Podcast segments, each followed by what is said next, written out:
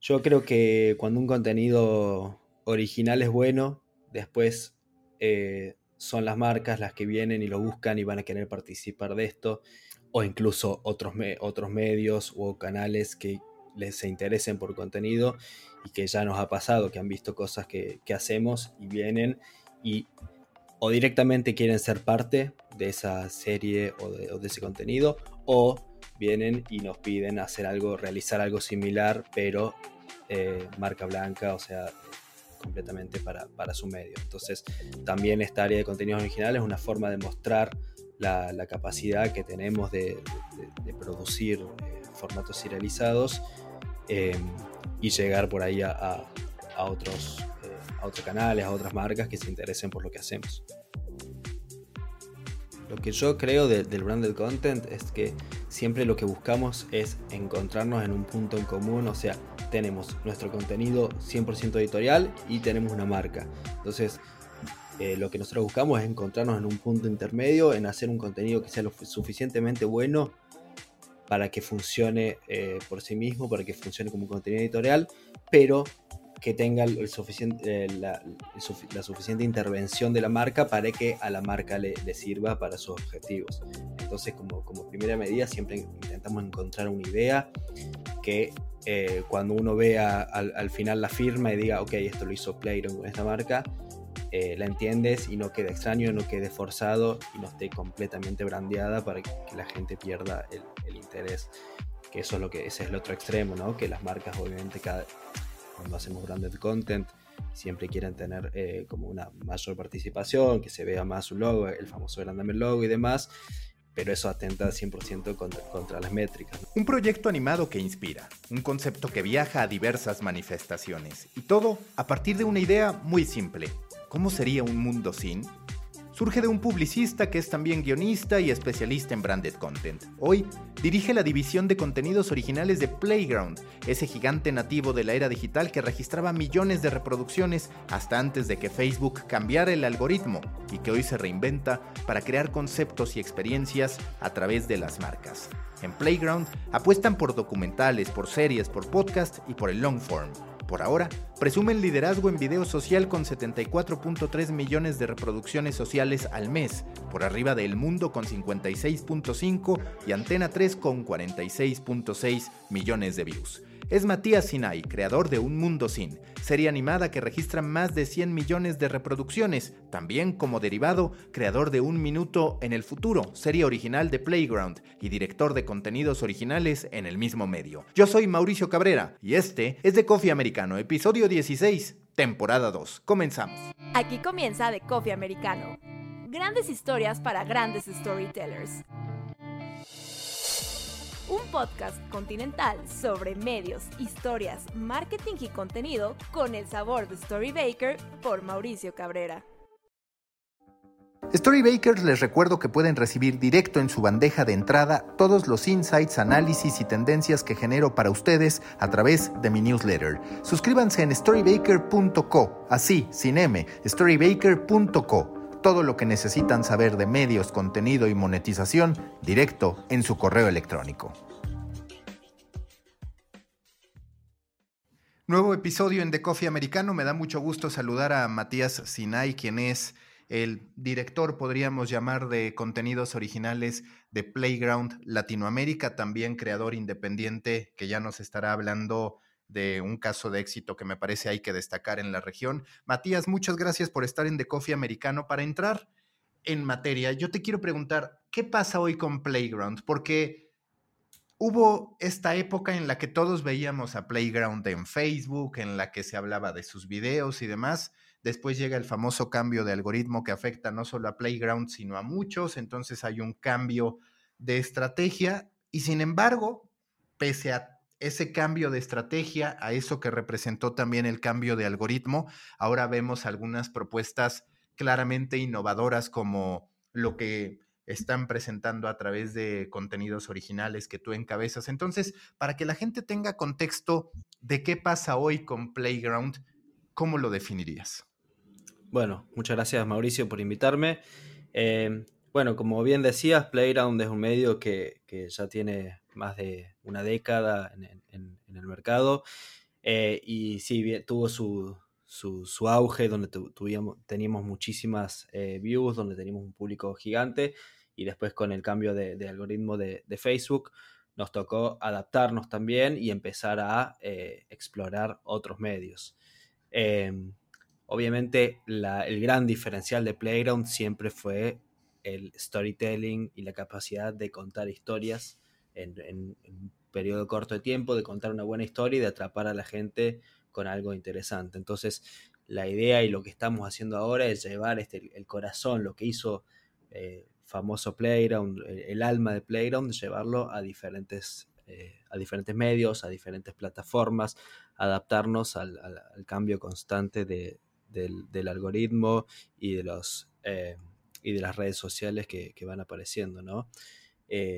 Y una de esas de esos desafíos fue crear esta nueva área de Playground Originals, que básicamente es un, eh, es un área en el que nos encargamos de desarrollar contenidos serializados eh, completamente originales de Playground que vayan más allá de lo editorial o, de, la, de lo que está pasando eh, ahora en el mundo. ¿no? Desde Originals nos, encargamos de desarrollar contenidos evergreen que puedan vivir que puedan vivir para siempre en, redes sociales.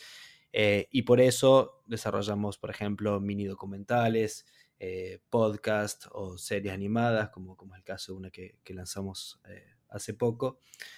Así que bueno, eso es Playground Originals, es un área que recién comienza en Latinoamérica, pero que nada, comenzamos con, muy bien pie, con muy buen pie, con un montón de, con talento muy fuerte de, Latinoamérica, así que nada, estamos, estamos muy contentos y es una, nueva etapa de Playground, eh, pero bueno, siempre buscamos adaptarnos y apostarle a, la creatividad eh, y a esta manera diferente de, contar historias que nos caracteriza. Cuando ustedes se acercan con marcas que quieren trabajar con ustedes desde el aspecto original, ¿cuáles dirías que son los diferenciadores de Playground. Te lo pregunto porque a mí me tocó un momento bastante parecido con el caso de Juan Fútbol, es decir, fuimos un medio enfocado en un 90% a la generación de contenido para redes sociales que se hiciera viral, nos iba bastante bien, de pronto se da este cambio, esta adopción de las llamadas interacciones significativas, sabemos lo que termina ocurriendo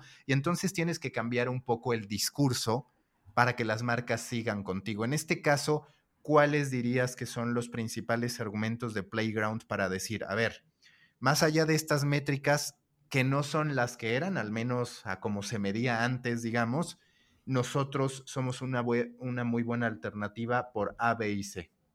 Bien, bueno, el, primer eh, diferencial yo creo que es la, creatividad de Playground, que todos los temas, en general cuando vienen eh, marcas. Yo en Playground, antes de, trabajar en, esta área de Originals, trabajaba en el área de Branded Content. Así que trabajé con eh, un montón de marcas, no sé, desde Samsung hasta Netflix. Y que justamente casi todos los clientes cuando vienen nos buscan es porque les gusta la creatividad a la hora de contar historias porque saben que nosotros sabemos cómo contar historias en Internet, entonces en general nos buscan por eso, por la creatividad y además porque tenemos una llegada mucho más cercana al público. La gente que, consume Playground en general es porque está buscando ese contenido, porque le, gusta, eh, porque está interesado en, temáticas como, la, como cuestiones de género, como eh, la lucha por el medio ambiente y un montón de temas que Playground aborda siempre de una manera muy, muy concreta, entonces también las marcas nos buscan por eso eh, y para también un poco aliarse a esta visión que tiene Playground del mundo y pegarse un poco y decir, ok, mira, y, como los consumidores también piensan un poco esto de las marcas, ¿no? Mira, si esta marca está trabajando con Playground, es que les, interesa eh, esta mirada del mundo que tiene Playground, así que también genera como un impacto bastante positivo en la, en la percepción que tiene la marca. Así que eh, sí, por suerte hay, muchas marcas que, se, quieren trabajar con nosotros y buscamos desde Playground generar siempre contenido orgánico que se adapte a, nuestro target, a nuestro público y que siempre cuente una historia que como, siempre es, es la base de todo, ¿no? ¿Qué tan relevante es hoy en día? Te lo digo porque justo acabo de platicar con Juan Pablo Gallón, el director de contenidos de Vice en español, y hablaba mucho del futuro de los medios enfocado en la responsabilidad social, en el activismo, si lo queremos llamar. Tú también ahorita mencionas mucho esta filosofía. ¿Qué rol van a jugar los medios en esta constante lucha social? Porque estamos hablando de la lucha por la equidad de género, por la inclusión, por la no discriminación de ningún tipo. También podríamos hablar de temas ecológicos, que hay una parte importante de la población que está muy consternada con eso forma parte del andamiaje necesario de un medio de comunicación, este compromiso, digamos. Sí, 100%. Me parece que, eh, aunque un medio no quiera acercarse a esos temas, creo que no les queda otra, porque la gente lo está pidiendo directamente. Nosotros eh, todo el tiempo recibimos mensajes o comentarios de gente que diga, cuenten lo que está pasando en tal lugar, cuenten lo que está pasando en mi pueblo, en tal país. Entonces me parece que a los medios no les queda otra, no pueden hacer la vista gorda y tienen que, ser parte este, de, este, compromiso y de este cambio social que, eh, que vemos y, de todas las, eh, las, cosas que están pasando y los grandes, las grandes tragedias o, las grandes luchas que están impactando en diferentes países al mismo tiempo. en Playground específicamente, volviendo un poco a lo de impacto social, tenemos incluso un área dedicada a eso que se llama Playground Do, eh, que está en, este momento tiene su, sede en, Barcelona y es un área que se encarga justamente de poder eh, ir un poco más allá de, contar las historias y, e involucrarse ayudando de alguna manera a la, sociedad o a las comunidades.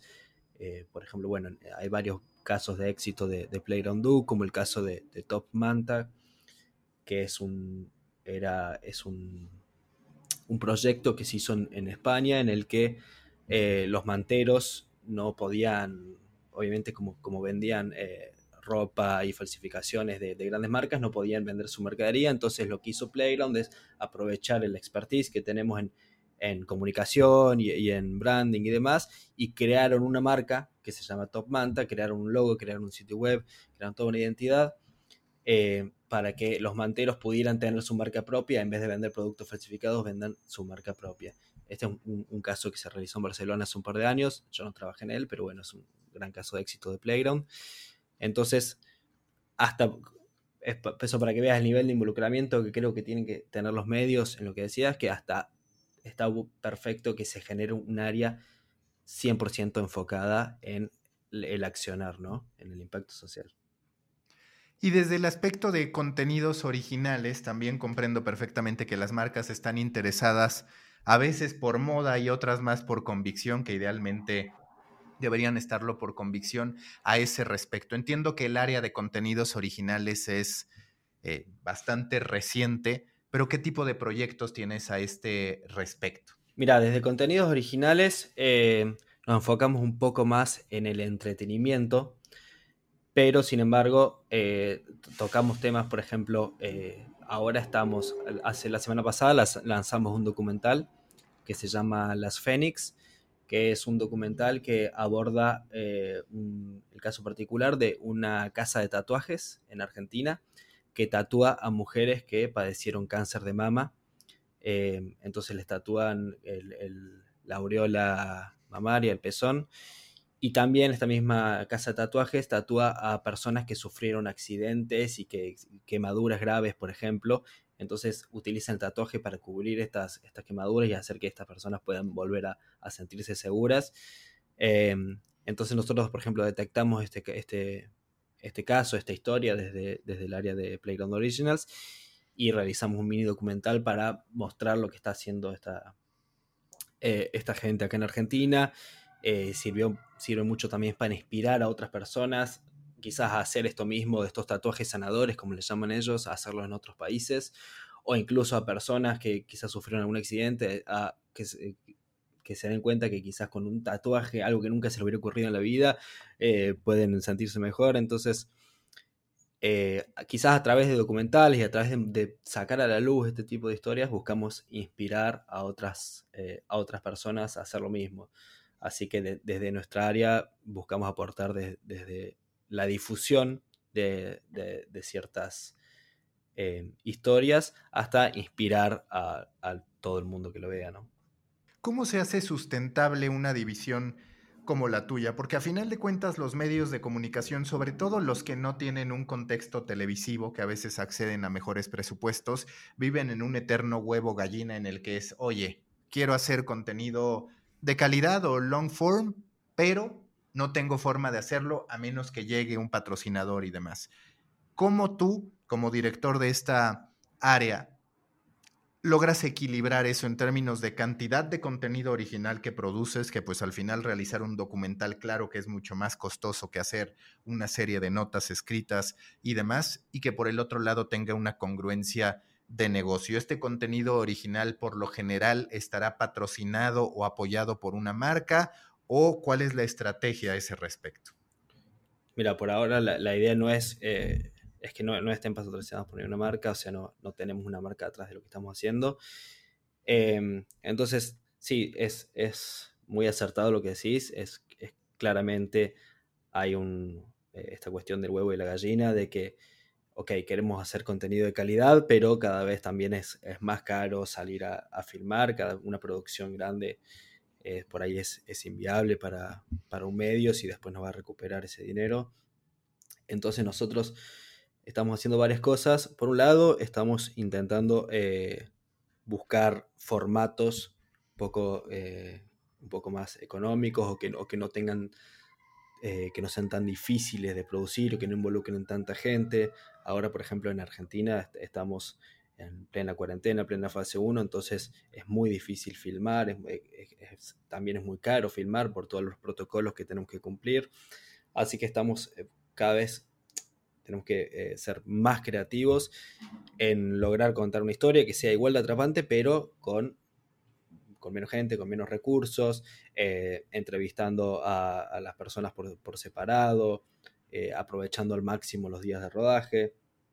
Entonces buscamos por ahí también hacer otros, tipos de formatos, quizás un poco eh, más fáciles de producir, como por ejemplo también estamos desarrollando ahora eh, otros mini documentales completamente con material de archivo y, que, y que el fuerte sea el guion y sea la locución eh, y cubrirlo todo con, material de archivo, por ejemplo.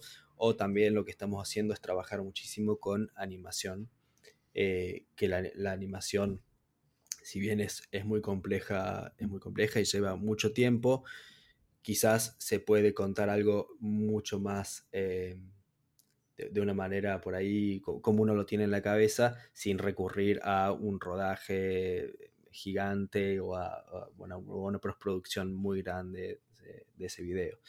Eh, y bueno, después hay otros formatos como, como podcast y demás que cada vez son un poco más más fáciles de hacer eh, manteniendo la calidad. Y, después con respecto a, las, a, las, marcas y a, cómo, vemos el, negocio, yo creo que cuando un contenido original es bueno, después eh, son las marcas las que vienen y lo buscan y van a querer participar de esto, o incluso otros, otros medios o canales que les se interesen por contenido y que ya nos ha pasado, que han visto cosas que, hacemos y vienen y o directamente quieren ser parte de esa serie o de, ese contenido, o vienen y nos piden hacer algo, realizar algo similar, pero eh, marca blanca, o sea, eh, completamente para, su medio. Entonces, también esta área de contenidos originales es una forma de mostrar la, capacidad que tenemos de, producir eh, formatos serializados em, y llegar por ahí a, otros, eh, a otros canales, a otras marcas que se interesen por lo que hacemos. ¿Cuál es el lugar que le corresponde al branded content? Porque en efecto, cuando se da todo el tema de la publicidad y que empiezan Facebook y Google a acapararlo todo, muchos dicen el futuro de los medios es el branded content. Y sin embargo, se termina demostrando que hacer buen branded content y poderlo cobrar bien tiene sus múltiples dificultades. Entonces, Muchos abortan esa intención o dicen que hacen branded content, pero la realidad es que hacen muy poco de eso. ¿Cuál es la clave desde tu perspectiva para poder implementar con éxito en los medios de comunicación estrategias de branded content y qué medios deben contemplar hacerlo, porque de pronto queda la sensación que no es para todos, por los recursos que requieres, por las capacidades creativas que se necesitan, e incluso porque muchas veces, además del costo del pitch, del costo de la producción, está el cumplir con los resultados a los que te comprometes, que pueden llegar a representar otra inversión en términos de marketing, en términos de amplificación. Sí, mira, lo, que, lo que yo creo del branded content es que siempre lo que buscamos es encontrarnos en un punto en común, o sea, tenemos nuestro contenido 100% editorial y tenemos una marca. Entonces, eh, lo que nosotros buscamos es encontrarnos en un punto intermedio, en hacer un contenido que sea lo suficientemente bueno para que funcione eh, por sí mismo, para que funcione como un contenido editorial, pero que tenga el suficiente, eh, la, suficiente intervención de la marca para que a la marca le, sirva para sus objetivos. Entonces, como, como, primera medida, siempre intentamos encontrar una idea que eh, cuando uno vea al, final la firma y diga, ok, esto lo hizo Playron con esta marca, eh, la entiendes y no quede extraño, no quede forzado y no esté completamente brandeada para que la gente pierda el, el interés.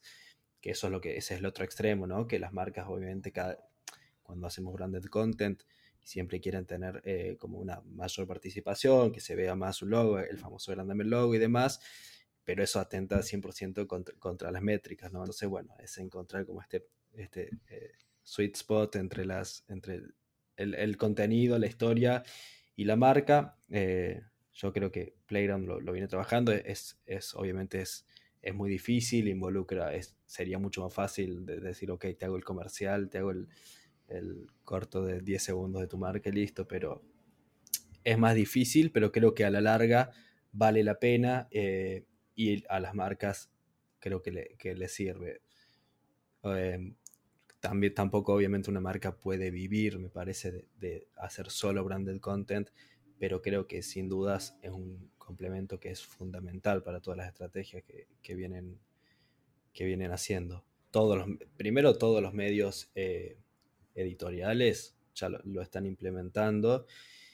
Y ahora mm, también se está viendo mucho en otros, otros la, gran competencia de los medios hoy, que son youtubers, que son eh, twitchers y streamers y demás.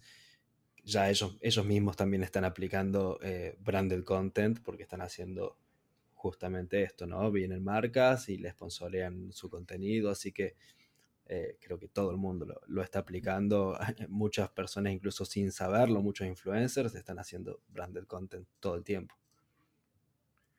Y que aparte, muchas veces ellos están en ventaja, es algo de lo que he escrito, porque la gente tiene cierta expectativa del medio, donde de pronto ser descarado en la publicidad no es bien visto. Y en cambio te encuentras con que un youtuber, dado que es un material mucho más rudimentario a veces en términos de producción, se le permite mucho más.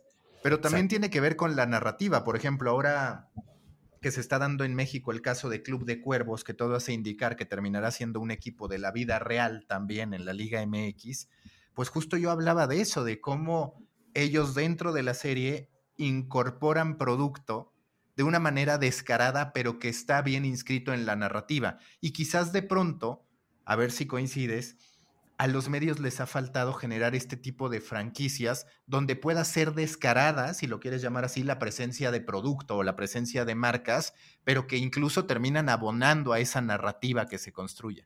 Sí, completamente, estoy completamente de acuerdo. Creo que primero, si el, si el producto, si la serie es lo suficientemente buena y tiene un público fiel, eh, incluso el público muchas veces se alegra de ver que las marcas apoyen a, por ejemplo, si estamos, hablamos de un youtuber, eh, los seguidores de un youtuber se alegran de ver que su youtuber que, favorito que siguen de golpe consiguió el sponsoreo de una marca muy grande, entonces hasta, no, hasta incluso no lo ven como algo malo, sino como algo muy positivo de, que, esté la marca metida ¿no? en el contenido que están viendo.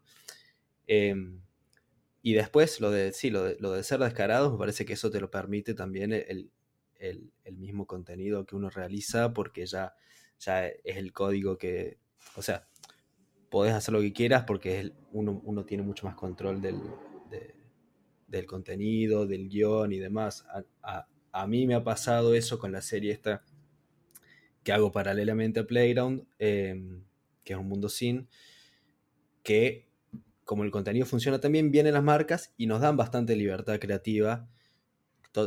es como, ok, quiero que mi marca esté, quiero hacer este capítulo, y nos dan una libertad creativa total porque saben que la forma que nosotros tenemos de hacerlo funciona y que la gente, si nos está viendo, es porque quiere ver eso. Entonces también te dan un poquito más de libertad en, algunos casos. ¿Qué tanto depende el branded content del tipo de cliente que tengas? Porque hay gente que cree en el branded content, marketeros, gente que está en las áreas de marketing de distintas empresas que cree y otros que dicen, a mí eso no me hace evidente el nivel de conversión y entonces se van a un marketing mucho más tradicional, ¿cuáles son los argumentos que tú utilizas para decir el branded content es una realidad en cuanto al resultado que percibe el cliente? No solo en la percepción, sino al resultado tangible que puede obtener.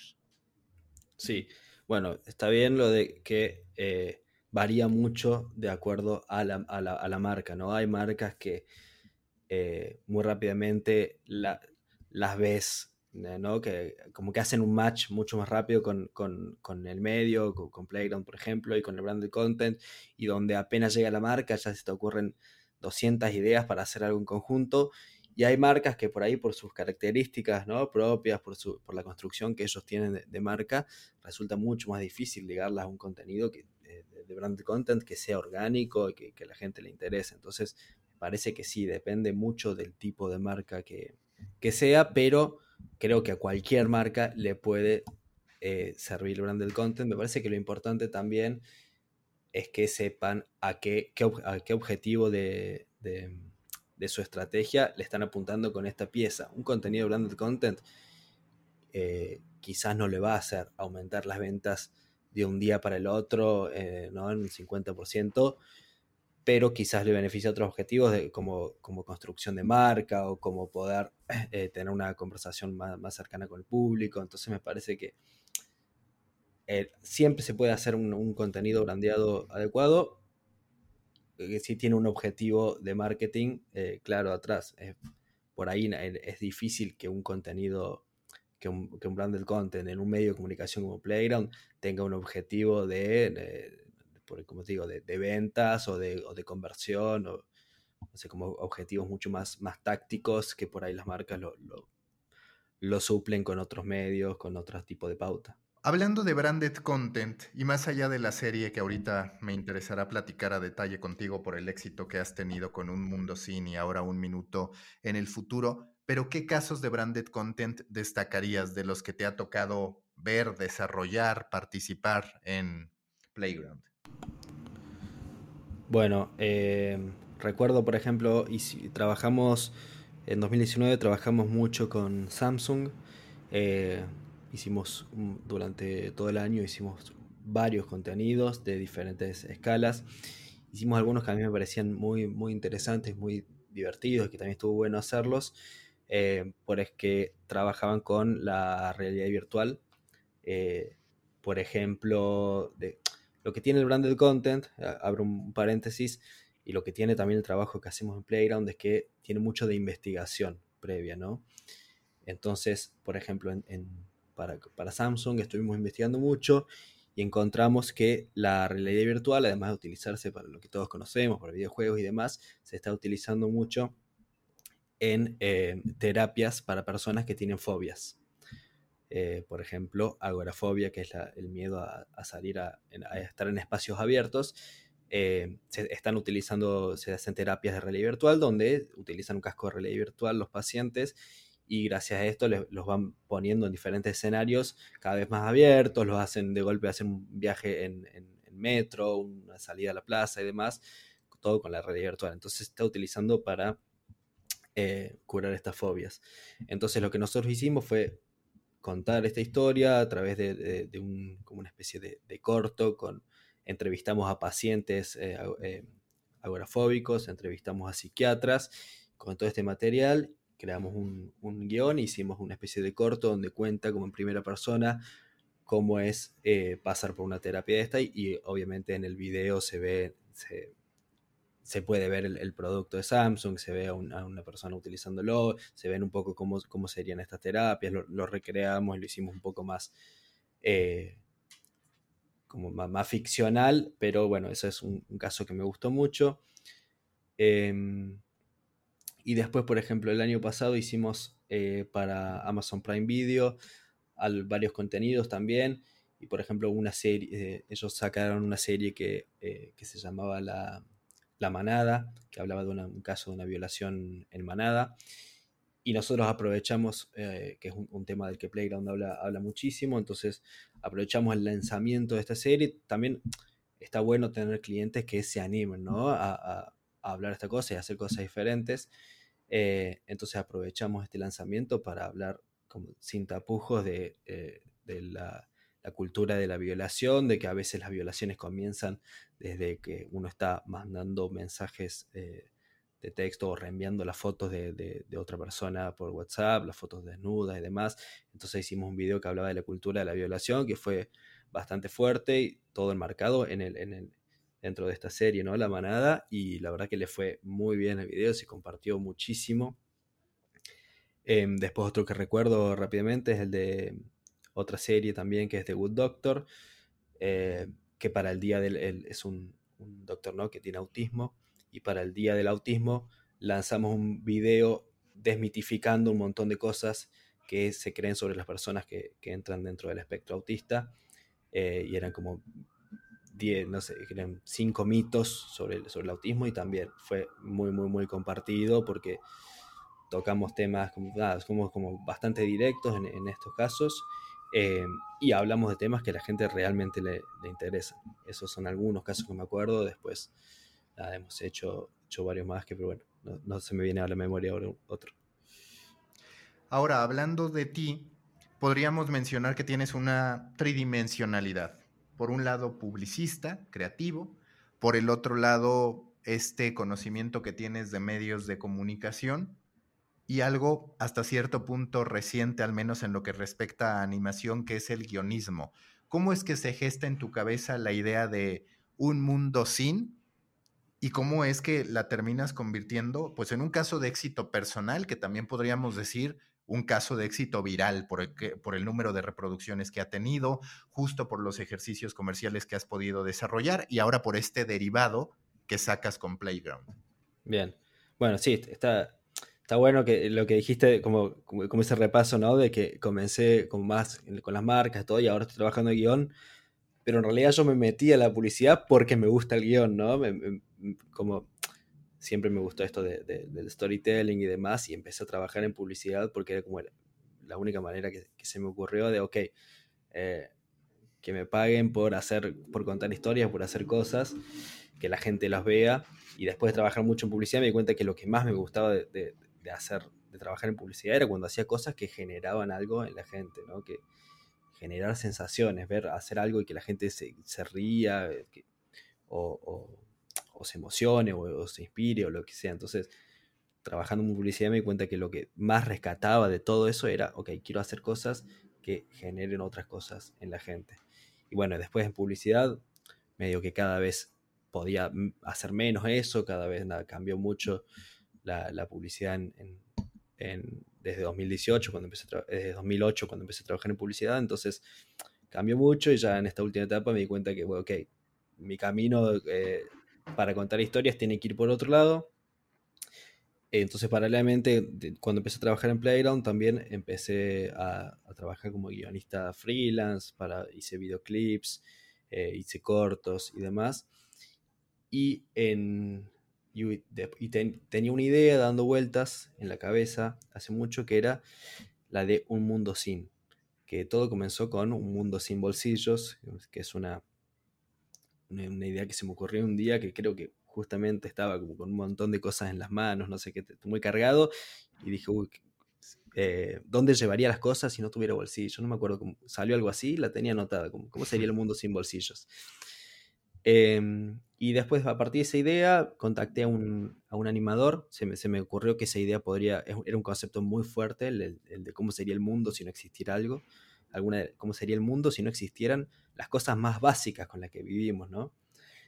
eh, me pareció un concepto muy fuerte, contacté a un animador, eh, Santiago Pérez Silva, con el que seguimos trabajando, y juntos desarrollamos esta serie, Un Mundo Sin, que también acá es donde apliqué mucho lo que aprendí en publicidad, como lo de intentar desarrollar la síntesis de en poco tiempo, intentar contar algo, algo, algo más grande, entonces me sirvió mucho toda, la experiencia en publicidad y también a la hora de convertir lo que, lo que era solo una idea en un producto.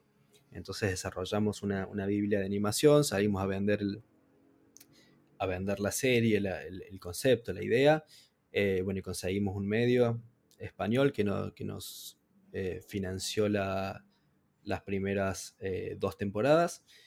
Em, y empezó, nada, como todo, empezó bastante, bastante chico, con, con números como súper normales en Instagram, hasta que de golpe, por, por la magia del dios eh, de Internet, tocó alguno de, así el dios Internet tocó uno de nuestros, de nuestros videos y explotaron en YouTube se recontraviralizaron en YouTube y después, eh, o sea, empezaron a tener millones y millones de, reproducciones. después la gente lo empezó a, subir a TikTok, o sea, se, viralizó mucho. Hoy la serie tiene eh, 200 y pico de millones de reproducciones. Eh, obviamente no lo podemos contar porque, por ejemplo, en TikTok hay 100 cuentas que se llaman Un Mundo Sin de la gente que baja los episodios y, y los vuelve a subir. Eh, bueno, y así se viralizó y creo que se debe a que es un concepto como muy amplio y que todo el mundo, o sea, cada vez que, eh, alguien comenta en un video se le ocurre una idea para hacer un mundo sin, todo el tiempo nos llegan sugerencias. ¿Cómo sería un mundo sin fuego? Que ya lo hicimos. ¿Cómo sería un mundo sin dinero? Que también lo hicimos.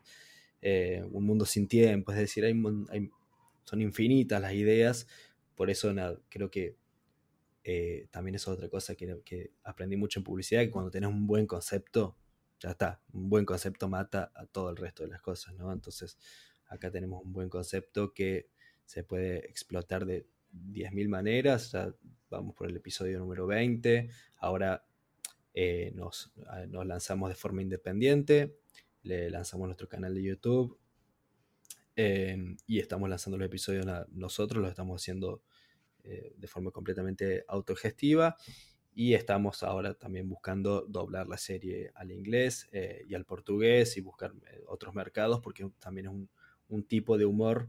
Bueno, algo que, no dije es que la serie es 100% de humor, ¿no? Es como humor absurdo, pero 100% eh, va por el lado del humor. Y como es algo muy universal, también estamos buscando traducirla a, otros idiomas porque lo hemos probado con gente de otros países y se entiende de, cualquier forma, porque son chistes como que a, todo el mundo le, les, podrían pasar y son cosas que todos comprenden, ¿no? intentamos no buscar que sea regional, de hecho la serie la hacemos en Argentina, tiene acento argentino y el 70% de nuestro público es mexicano. Eh, pero mucho, nos ve mucha más gente de México que de Argentina y, nos, está hablada en, porteño de, Buenos Aires. Así que bueno, nada, esa es la historia de, Un Mundo Sin. Y después a a raíz de eso, eh, con el mismo equipo, eh, armamos un equipo de, animadores, con el mismo equipo empezamos a desarrollar recientemente otra serie nueva para Playground, en este caso, que se llama Un Minuto en el Futuro. Y acá la premisa es un tipo que tiene una máquina del tiempo que puede viajar a cualquier momento del futuro, pero solo puede permanecer un minuto en el futuro. Entonces, bueno, también a mí me gustan siempre estas, como estos conceptos que también te limitan un poco a la hora de escribir, a la hora de, guionar. Eh, entonces acá es como, ok, si pudieras ir al futuro, a cualquier año, ¿qué, harías en un minuto? ¿no? Entonces el, limitante desde el tiempo también hace que surjan situaciones como bastante más delirantes de, la, que las de una historia clásica de, viajes en el tiempo, eh, todo mucho más rápido, podemos ir a cualquier, a cualquier momento de, del futuro, así que en un capítulo el personaje se va al año 2500 y en otro se va al año 80.000, donde ni siquiera existe la raza humana, así que nada, es muy divertido escribirla, nos estamos divirtiendo mucho haciéndola porque eh, a los dos nos gusta mucho la, ciencia ficción y, este tipo de historias, así que bueno, también esa es la segunda serie que, recién estamos eh, lanzando y que en ese dilema existencial que tienen todas las plataformas, a ver si tú no acabas haciendo también 15 segundos en el futuro para que quepa en TikTok o 60, porque pues se presta para todo, como tú dices, y al final las plataformas se van abriendo. Ves que ahora TikTok ya habla de tres minutos, eh, y bueno, tú podrías jugar también con ese espectro de tiempo en algún punto. Exacto, exacto. Yo creo que sí, eh, de hecho lo, pensamos un montón de veces, eso de, ok, si se podría cortar la serie, si podría hacer más largo, cinco minutos en el futuro, o si, si en algún momento queremos desarrollar un, por eso un formato más largo, eh, como para hacer, un, para hacer cortos de, 20 minutos, sí, lo, estamos pensando, pero creo que son cosas que son bastante fáciles de, adaptar eh, y está funcionando muy bien por, porque es un contenido corto, en general la gente lo mira, lo mira completo, o sea, no alcanzas a aburrirte, eh, antes de decir si te aburriste o no, ya, ya terminó, eh, así que nada, está bueno también eh, este tipo de, contenidos cortos eh, están funcionando muy bien. ¿Y cuál fue ese episodio, ese contexto en el que fuiste tocado por la mano de Dios del Internet, que de repente te descubren y demás? ¿Cuál fue en particular el episodio que terminó detonando?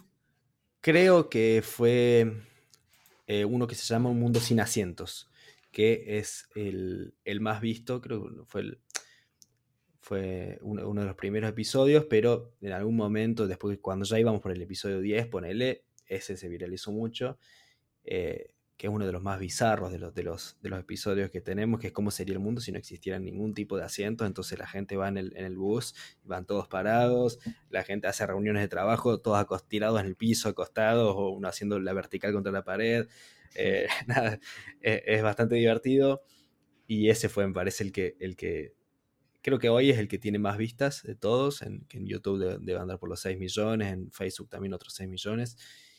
Eh, y después, otro que funciona muy bien es Un Mundo Sin Escaleras. Esto, que, estos episodios que tienen, donde hablamos de objetos muy comunes de todos los días, eh, son los que más, creo que los que más funcionan. Oye, ¿y cómo hiciste en ese primer momento para financiarlo? Bueno, para la parte del pitch, ¿hicieron un episodio o fue únicamente esta carpeta de la que me estás hablando que le presentaron a Yorokubo? ¿Y ahora cómo se independizan? ¿A partir de la publicidad y de los patrocinios que generaron? ¿O cómo es que pueden hoy sustentar esa operación con un grupo de animadores y demás? Bien.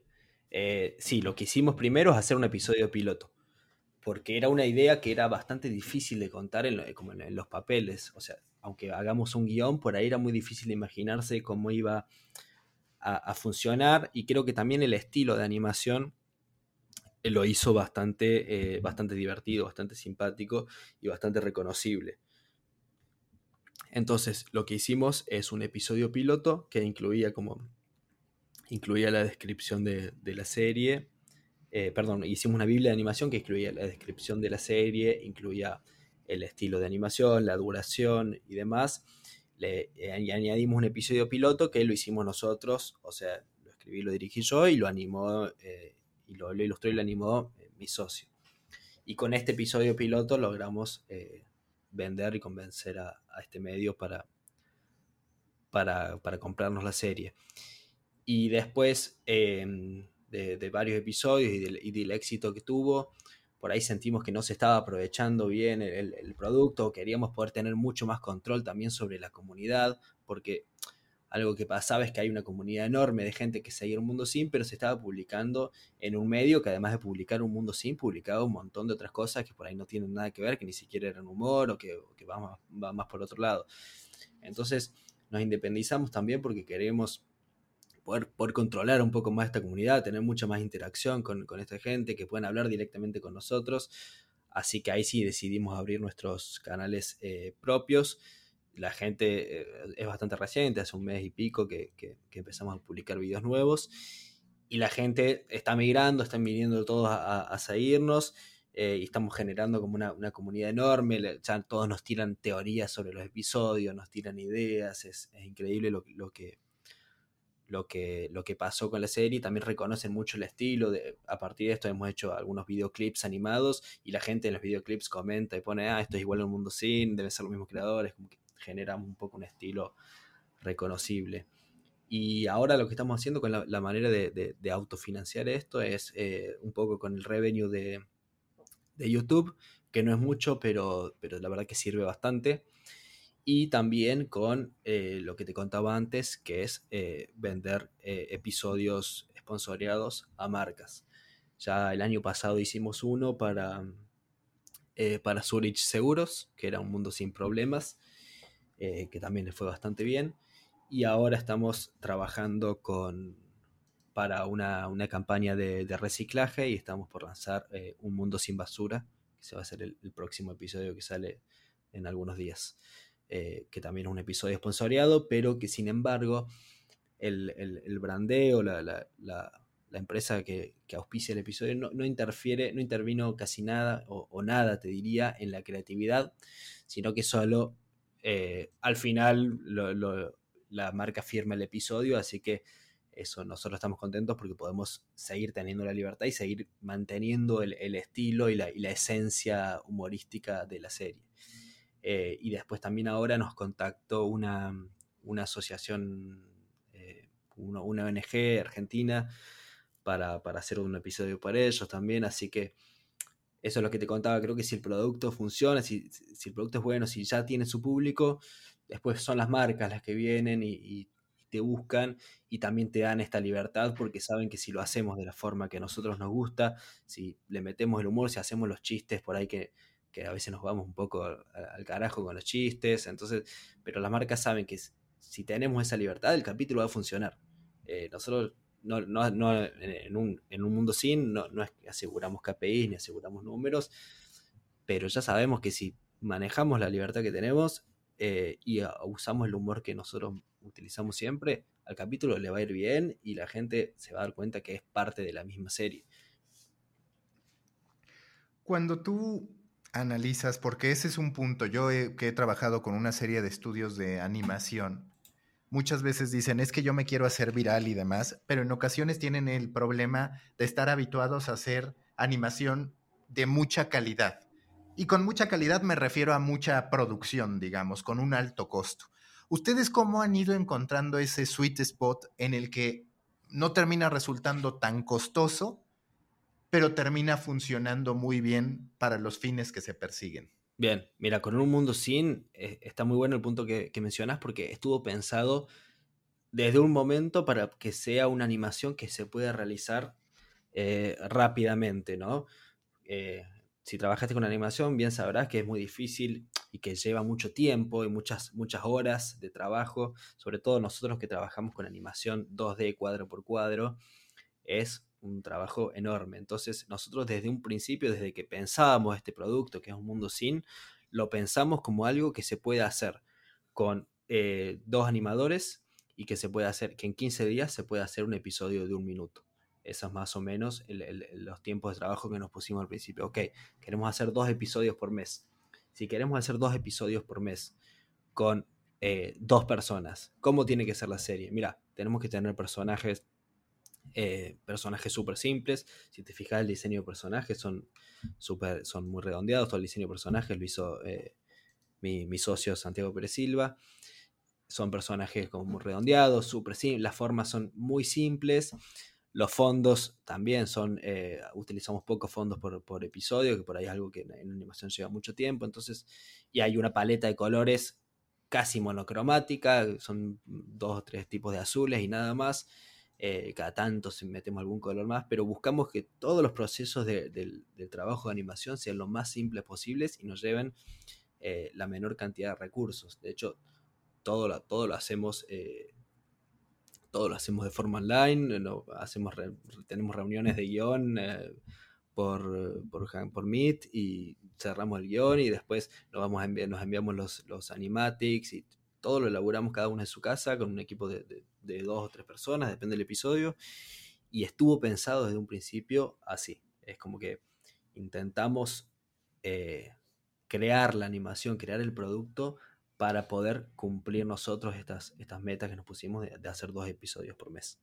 Que en cierto modo logras hackear, porque de pronto cuando los medios latinoamericanos o hispanoparlantes descubren lo que hace Bleacher Reports con sus series de, Champions, por ejemplo, o Game of Thrones, pues dicen, yo nunca voy a tener el presupuesto para eso. Tú encontraste ese punto medio de no tanta inversión y por el otro lado muy buenos resultados. Sí, muchas veces se cree que mientras más inversión vas a tener mejores resultados, eh, pero no, yo soy siempre convencido de que una, buena idea va a funcionar, eh, aunque la, o sea, si la idea es muy buena, seguramente se puede hacer, se puede realizar, se puede producir desde de un montón de formas.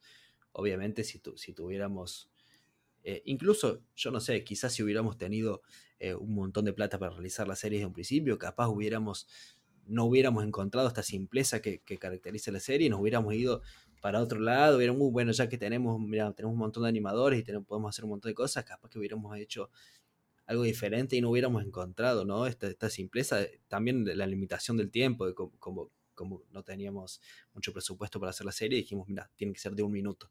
Y a, y a, y a una hora, eh, que por ahí podríamos hacer capítulos más largos, seguimos poniéndonos ese límite de no, tienen que ser capítulos de un minuto, porque ya ese se transformó en, en uno de, los, de las ideas de la serie. Así que sí, yo creo que más presupuesto no siempre significa mejores resultados. ¿Dónde más estás usando la animación? Porque al comienzo de la plática hablabas de cómo estabas intentando, digo, más allá de un minuto en el futuro, que se entiende la aplicación, ¿de qué otro modo estás empujando que se use la animación desde la división de contenidos originales de Playground? Mira, por ejemplo, bueno, Un Minuto en el Futuro, sí es, una, una, serie que tiene el mismo estilo de animación, pero después también eh, estamos trabajando con otros tipos de animación. Estamos, vamos a, estamos retomando también un formato que venía trabajando Playground ya hace, hace algunos años, que, eh, que, es el formato como de collage animado, por llamarlo de alguna manera. Hay un video muy famoso de Playground que se viralizó mucho, que se llama Velázquez Yo Soy Guapa, eh, que es un cuadro de las meninas animado.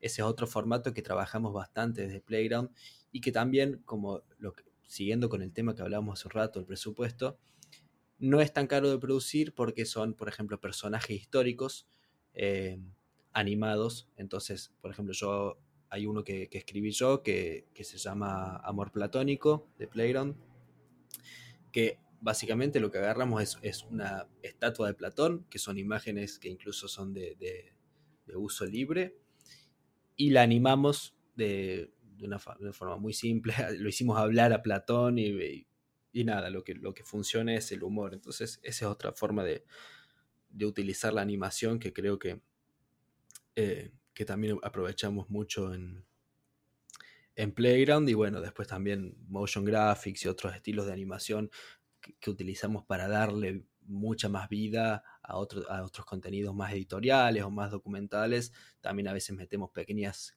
fragmentos, pequeñas cositas animadas, o animar tipografías, o animar eh, emojis u otras cositas que por ahí lo, hacen, lo hacen más vivo. Creo que la animación es, un gran recurso, sobre todo ahora que, cada vez el, live action es por ahí es, más difícil, más costoso de hacer.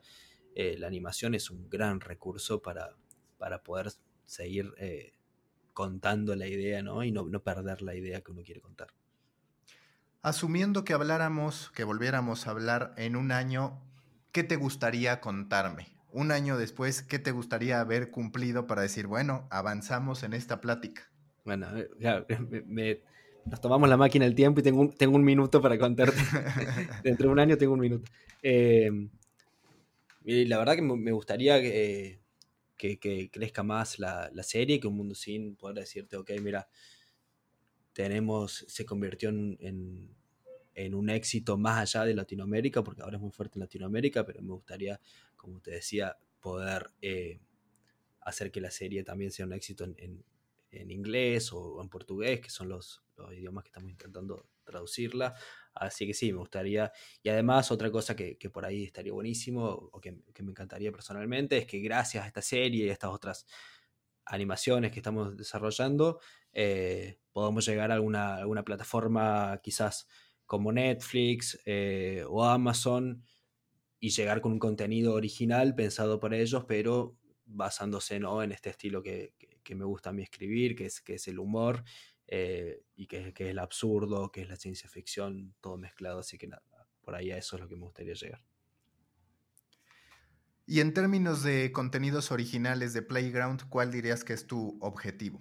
Bueno, contenidos originales de Playground, eh, me, encantaría primero hacer crecer eh, nuestro medio, ¿no? Que ahora estamos apostando mucho a YouTube, estamos creando una estrategia nueva de, YouTube, estamos rebrandeando todo, así que me gustaría que por ahí eh, Playground siempre fue un, medio muy fuerte en, Facebook eh, y en Instagram sobre todo.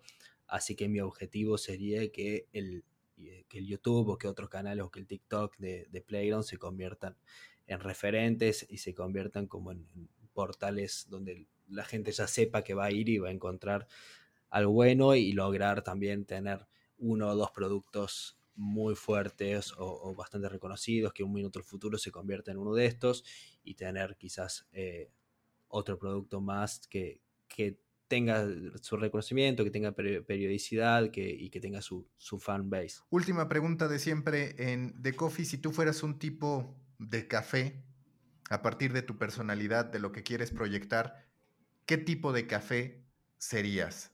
¿A qué sabría el café Matías Sinay? creo que sería un café muy especiado.